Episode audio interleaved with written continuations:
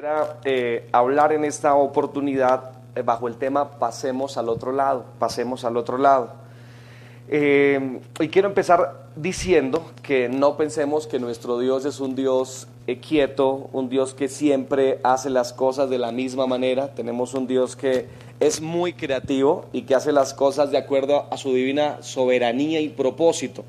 No siempre este propósito es eh, la forma en que nosotros lo concebimos. Dios va por caminos que nosotros no pensamos, Dios recorre, no recorre generalmente los mismos lugares, nos reta a nuevas experiencias.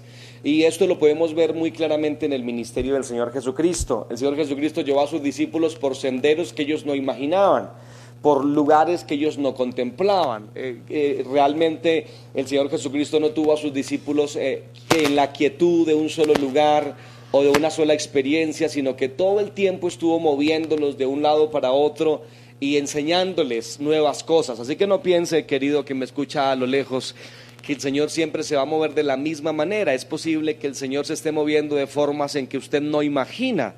El Señor no es tradicional como nosotros, nosotros somos tradicionales, pero el Señor es una empresa que no se ve, tiene un pedagogo increíble que tiene las mejores herramientas de pedagogía para enseñarnos. Dicho eso, quiero eh, eh, argumentar esto que acabo de decir, señalando los textos que leímos al principio y señalando algunas frases notables de los versículos que leímos. Estoy seguro que esos versículos para todos realmente son unos versículos muy dicientes. Y hay algunas frases de estos versículos que quiero resaltar en esta oportunidad. Por ejemplo, lo primero que dice el versículo 22 es, aconteció un día, aconteció un día. Y esa es la forma en que el Señor hace las cosas, de sorpresa, de inesperado. Eh, de repente Dios eh, eh, les dice, este día vamos a hacer tal cosa. Aquí tenemos el de repente de Dios. Dios a través del Señor Jesucristo lleva a sus discípulos a una experiencia nueva en un de repente. Y así es que ocurren generalmente las cosas más importantes de la vida.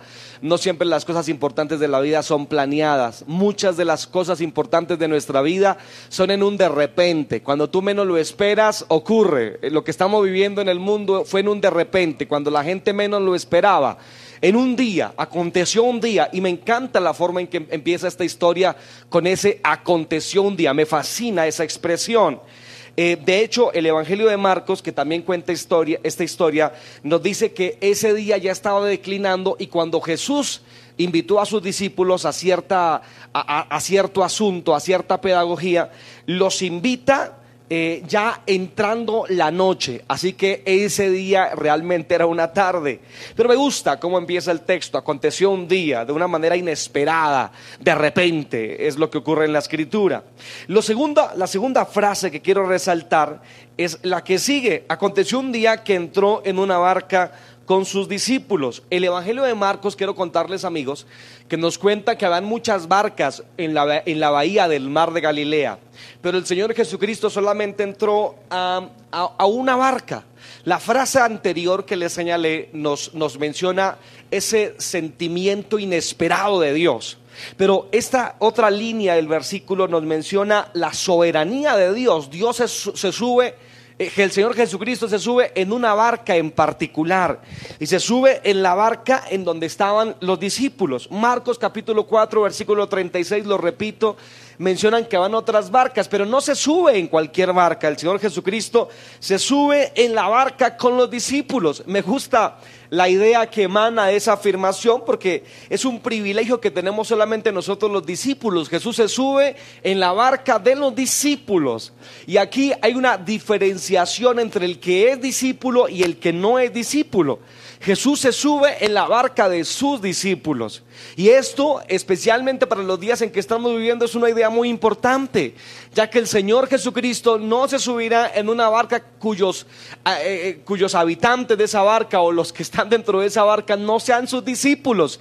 Si tú eres discípulo de Jesús, óyeme bien, te tengo una excelente noticia y es que Jesús se va a subir en tu barca y ese es un privilegio únicamente de los que somos discípulos del Señor. Y esto me encanta, esta línea también me fascina. Jesús se subió en la barca de los discípulos. Óyeme bien, tú eres discípulo del Señor, Jesús está en tu barca.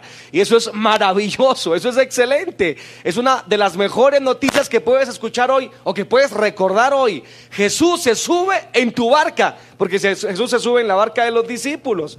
Pero hay muchas frases realmente aquí que me encantan. La tercera frase a la cual quiero hacer referencia me encanta, es, la base de lo que quiero decir esta mañana, y es que el Señor Jesús cuando se sube a la barca les dice, pasemos al otro lado, pasemos al otro lado. Les dije que el Señor Jesucristo en los versículos que leímos nos muestra rasgos de su pedagogía inesperada, pero también nos muestra rasgos de su soberanía al subirse en solamente una barca, en la barca de sus discípulos. Pero número tres, este pasemos al otro lado, me parece a mí que está señalando un desafío que el Señor les está haciendo a los discípulos. Ustedes dirán, pero ¿por qué desafío?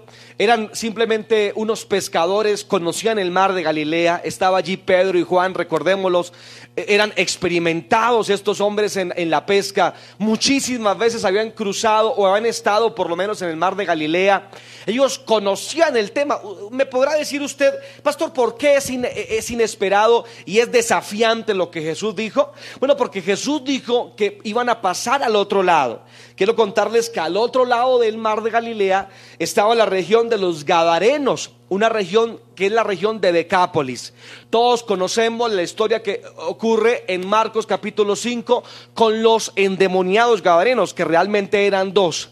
Pues justo en la otra ribera, al frente del mar de Galilea, estaba Decápolis, estaba la región de los gadarenos. Y esta región de Gadara era una región pagana, ellos cultivaban cerdos, lo podemos ver por la historia que está registrada en Marcos capítulo 5 de los endemoniados gadarenos. Era una cultura totalmente opuesta a la judía. Ustedes saben que los judíos aborrecían los cerdos.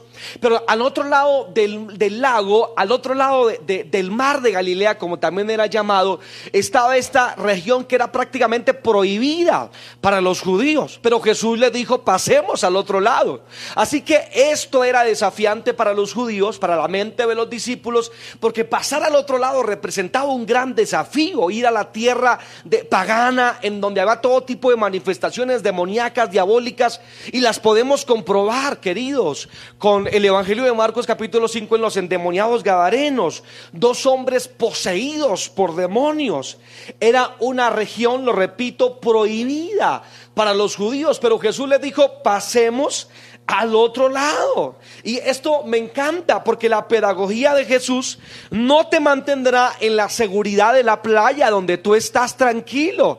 La mayoría de las veces Jesús te va a retar a ir a nuevos lugares, a experimentar nuevas cosas. Lo que estamos haciendo hoy no es normal para nosotros. Llevamos años cotidianamente haciendo un culto unido, presencial, donde podemos abrazarnos y, darnos ósculo santo y decir, ¿cómo estás? Y dar unas palmadas eh, eh, en, en la espalda. Pero lo que estamos haciendo hoy es diferente, porque sabes que nuestro Dios no es un Dios estático, no es un Dios errático.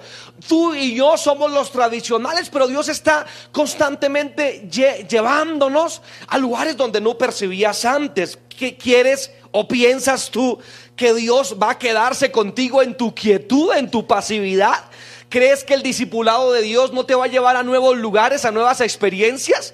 Pues te quiero decir que estás equivocado. Si piensas que vas a estar quieto en tu vida cristiana, que todo va a ir con línea recta, te voy a decir que no es cierto. El día que te hiciste discípulo, Jesús va a llevarte cual buen pedagogo por diferentes lugares donde tú no sabes. Te va a llevar a experiencias nuevas. Te va a enfrentar a cosas que no sabías antes. Te va a llevar a situaciones que antes para ti eran extrañas pero Jesús quiere enseñarte, óyeme bien, porque es el excelente pedagogo y tú eres su discípulo. Si eres su discípulo, Él está en tu barca, pero si Él está en tu barca, Él te va a llevar a lugares donde tú no, no pensabas antes. Experiencias nuevas te va a llevar al Señor estoy trayendo a la mente, o creo el Espíritu Santo está trayendo a mi mente la primera experiencia que tuve con demonios al ser cristiano. Me convertí en el año 2001, el 15 de febrero, y para para el mes de abril, una mujer eh, eh, nos llama, tenía apenas tres meses de convertido, y una mujer estaba eh, endemoniada, nos llama para que oremos por ella. Empezamos a hablarle del Señor a esta mujer y luego le hacemos la oración de fe. Cuando esta mujer está repitiendo la oración de fe, cuando estaba recitando la expresión, te acepto Jesús, no la podía pronunciar. Decía, te, te, y se quedó ahí en el té y no pudo decir te acepto Jesús y cayó al suelo y empezó a revolcarse. Yo tenía tres meses de convertido, esto era totalmente nuevo para mí. Y perdónenme, les cuento esto brevemente, pero esta mujer se, revolcó en el piso. En aquel tiempo lamentablemente no tenía un celular como los que hoy tenemos, o si no yo hubiera grabado esa escena, fue increíble. Aquí en la parte del cuello se le hacían rombos como una serpiente, sobre la palma de la mano, en esta parte de, de la mano también se le hacían como unos rombos de serpiente. Abría la boca y no articulaba a veces las palabras, sino que de adentro de ella alguien hablaba. Fue increíble, duramos unas tres horas orando por ella. Era nuevo para mí esa experiencia. Jesús iba a llevar a los discípulos a la región de los Gadarenos. Se iban a enfrentar con, los, con los endemoniados Gadarenos. Óyeme, lo que estoy tratando de decirte es que Dios te va a hacer enfrentar con cosas que no pensabas. Dios te va a hacer enfrentar en situaciones que antes no habías elegido. Si eres discípulo de Jesús, óyeme bien, Él te va a llevar por camino que no esperabas tú. Como dice aquel poema antiguo colombiano, caminante no hay camino, se hace camino al andar, pues te digo que Jesús es ese buen caminante que hace camino al andar y te guía a ti para que tú vayas detrás de él. Óyeme bien, te digo, Jesús te va a guiar a senderos que no esperabas. Lo que estamos viviendo en esta ocasión justamente es eso, un sendero del cual no estábamos acostumbrados, una forma que no estábamos acostumbrados y prepárate porque seguramente más retos Dios nos pondrá en el camino. Dios te pondrá retos, pero sabes que hay una segunda cosa que, que me gusta de estos versículos y es que el Señor dijo, pasemos al otro lado. El Señor no dijo, pasen ustedes al otro lado. El Señor no los envió al otro lado de la ribera del mar de Galilea, sino que el Señor le dijo, pasemos al otro lado. Y esta, esta expresión también me encanta, me fascina, porque el Señor Jesucristo va con nosotros. Eh, me encanta eso. Jesús no dijo, vayan ustedes, pasen al otro lado. Mas Jesús dijo, pasemos al otro lado. La experiencia que ellos iban a vivir al otro lado del, del mar de Galilea no era una experiencia que iban a vivirla solos. Era una experiencia que, que, que iba a estar acompañada. Te digo una cosa, aunque Dios te lleve a esos senderos que tú no estabas preparado aparentemente. Pero lo bueno de la noticia es que no vas a estar solo, ni vas a estar sola tampoco. Jesús te dice, pasemos al otro lado. ¿Crees que lo que estamos viviendo a nivel mundial lo estamos viviendo solos? Pues yo te digo que no. Estamos viviéndolo junto al Señor Jesucristo. Somos teístas, es decir, entendemos a Dios como no solamente como creador, sino acompañante en este peregrinaje. No somos deístas, que es el concepto de creación, pero luego de abandonar cual relojero que hace la creación de un reloj y lo deja a su suerte. El mundo no está a su suerte. Dios creó, pero también cría, es decir, que acompaña. Si Dios te, te, te, te invita a que lo sigas a caminos que tú no esperabas, óyeme bien, no solamente te va a invitar a caminos que tú no esperabas, sino que también te va a acompañar. La compañía de Dios está asegurada y para los que amamos a Dios, esto es muy importante. Quizás para otro no es importante. Para otro quizás es, trivial que Dios lo acompañe. Algunos ni siquiera quieren la compañía de Dios. Pero para ti y para mí que somos discípulos de Dios, nosotros sí queremos la compañía de Dios. Yo sé que donde tú estás quieres la compañía de Dios. Tus hijos, tú quieres que tus hijos tengan la compañía de Dios. Es más, hoy levantamos nuestras manos y decimos, Dios, queremos tu compañía en este momento. No queremos que pase un momento sin la compañía de Dios. Queremos que Dios nos acompañe. Y esta es una excelente noticia, pues Dios te dice, no que pases al otro lado, sino que Dios estará contigo cuando tú lo estés haciendo. Sabes, Él estará contigo en todos momentos. Hay una, hay una parte en la Biblia que me encanta, como otras muchas partes también me encantan, y es que el Señor nos dice que Él nos guiará aún más allá de la muerte. No hay lugar donde Dios no te acompañe. Si estás en la cama enfermo, Dios te acompaña. El día, y siempre he pensado en esto, queridos, siempre he pensado en esto, el día que estés en una, en una habitación del hospital, y si alguien me está escuchando que está enfermo, y, si, y si en algún momento estamos enfrentando la muerte cara a cara, y ya nadie está a tu lado, siempre he pensado que Él estará a mi lado, y sabes que Él te guiará más allá de la muerte pues es el buen pastor del Salmo 23. No te dejaré ni te desampararé, te dice el Señor. Es lo que dice la Biblia. No te voy a dejar, no te voy a desamparar, pues estaré contigo como poderoso gigante. Oh, ese es tu Dios. Ese es tu Dios, amigo, que me escuchas a lo lejos. Ese es tu Dios. El Dios que te acompaña. Ese es tu Dios. El Dios que no te deja solo. Ese es tu Dios. El Dios que ha dicho, no te dejaré ni te desampararé. Es el Dios que está con nosotros en esta casa. Es el Dios que está contigo en donde tú quieras que estés. Es el Dios que está contigo aun cuando tú crees que no lo está. Es el Dios que está contigo como poderoso gigante. Es ese Dios maravilloso. Es ese Dios eterno que nosotros tenemos en esta oportunidad. Mis amigos, qué excelente esta línea, esta frase me encanta. Él está con nosotros como poderoso gigante, pero hay otra línea, como cuarta línea, que me encanta. A mí toda esta historia me fascina. Pero eh, el versículo 23 luego dice, pero mientras navegaban, Él se durmió. Él se durmió. Ahora, eh, Él se durmió esto es normal, les recuerdo que estaban, ya era noche, Marcos capítulo 4 dice, Marcos capítulo 4 dice que, em, eh, que, él eh, era de noche ya, era de noche ya, em, y seguramente estaban cansados ya. Interesantemente, el único que se durmió fue el Señor Jesucristo. Y la Biblia dice que Él se durmió antes de que hubiera la tormenta, así que era normal por el oleaje de la tarde, la tranquilidad de la noche, el cansancio el trabajo de todos los días, de un día de evangelismo fuerte, todos en una barca, en el mar de Galilea, en la pasividad y la tranquilidad, era, era normal que alguien se durmiera. Lo, lo irónico del asunto es que el único que se durmió fue el Señor Jesucristo. Posiblemente todos los discípulos, aunque hubiesen podido dormir, estaban profundamente preocupados. Pues Jesús les dijo, vamos a ir al otro lado. Oye, mi iglesia, es lo que Jesús te dice. Vamos a ir al otro lado. Esa afirmación fue tan contundente para algunos que no pudieron conciliar el sueño. Estaban despiertos, no podían conciliar el sueño, mas Jesús dormía podemos notar obviamente la intranquilidad de los discípulos por la afirmación que Jesús les había dado. Vamos a pasar al otro lado. Y si yo te digo a ti, vas a pasar al otro lado, y quizás eso te haga sufrir. Y si te digo, vas a atravesar el mar de Galilea, aunque eso te haga sentir cierto eh, eh, eh, sensación dentro de tu corazón de inestabilidad, pero Jesús te lo prometió. Vamos a pasar al otro lado. No puedes estar intranquilo. Los discípulos no durmieron porque estaban intranquilos con lo que se iban a encontrar al otro lado. Y efectivamente era algo complicado. ¿Y qué si Jesús nos reta, iglesia del Señor, a caminos no tan seguros aparentemente? ¿Y qué si Jesús te reta a que, a que va a hacer algo contigo y que te va a sacar de la seguridad de lo que estás acostumbrado?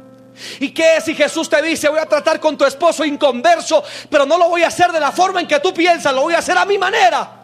¿Y qué si Jesús quiere tratar con tu hijo descarriado, pero no lo va a hacer a través de un culto y de un buen sermón, sino a través de una prueba que no imaginas? ¿Y qué si Jesús en su discipulado te quiere llevar a otro lugar, a otro ambiente? ¿Y qué? Luego Él no es tu maestro, luego Él no es tu Señor. Y lo puede hacer. Te digo, lo puede hacer y no te debes preocupar. Porque Jesús no dijo, pasa tú solo. Jesús dice, pasemos al otro lado o pasemos.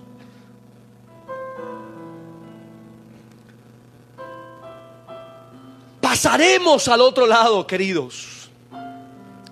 Atravesaremos el, lago.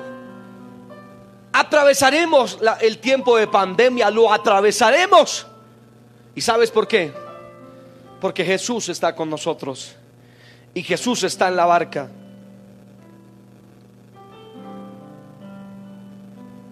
La gran prueba, ellos pensaban que la gran prueba los estaba esperando al otro lado, pero ustedes saben que la prueba empezaría inmediatamente. Y la prueba era que había una tormenta en el mar de Galilea y se levantó la tormenta y fue difícil y hubo peligro y aparentemente el mar anegaba aquella pequeña embarcación y habían vientos y era difícil. Pero Jesús iba en la barca. Estás viviendo un momento difícil, no, no quiero menospreciar lo que vives, no lo interpretes así. Quizás estás viviendo momentos complicados, difíciles, es, es cierto. Quizás no es fácil tu situación, quizás estás sufriendo, quizás estás enfermo. Empezaste la cuarentena y no sabes cómo vas a alimentar tus hijos.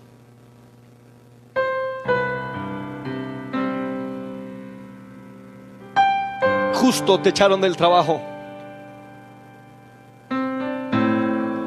Justo te, te toma en un mal momento todo lo que está pasando. Es cierto, peligras. Hay dificultades. Pero te digo hoy, Jesús no te dijo, pasa al otro lado. Jesús te dijo, pasemos. Te digo que Jesús está en tu barca. Te digo que no te deja solo. Te digo que tu esposo nos ha salido de las manos de Dios. Oh, es, es ese Señor que tenemos. Donde estés con tus manitas levantadas, tus ojitos cerrados. Haz lo que hizo Pedro, lo que hizo Juan. Ve al rincón de tu barca. En algún lugar está Él durmiendo. Ve y despierta. Ve y despierta. Dile, levántate por mí. Dile, levántate, Jesús. Despiértalo, estará en algún rincón de tu barca. Ve, apresúrate. Despierta, Jesús. Cierra tus ojos, ciérralos donde estés. Levanta tus manitas.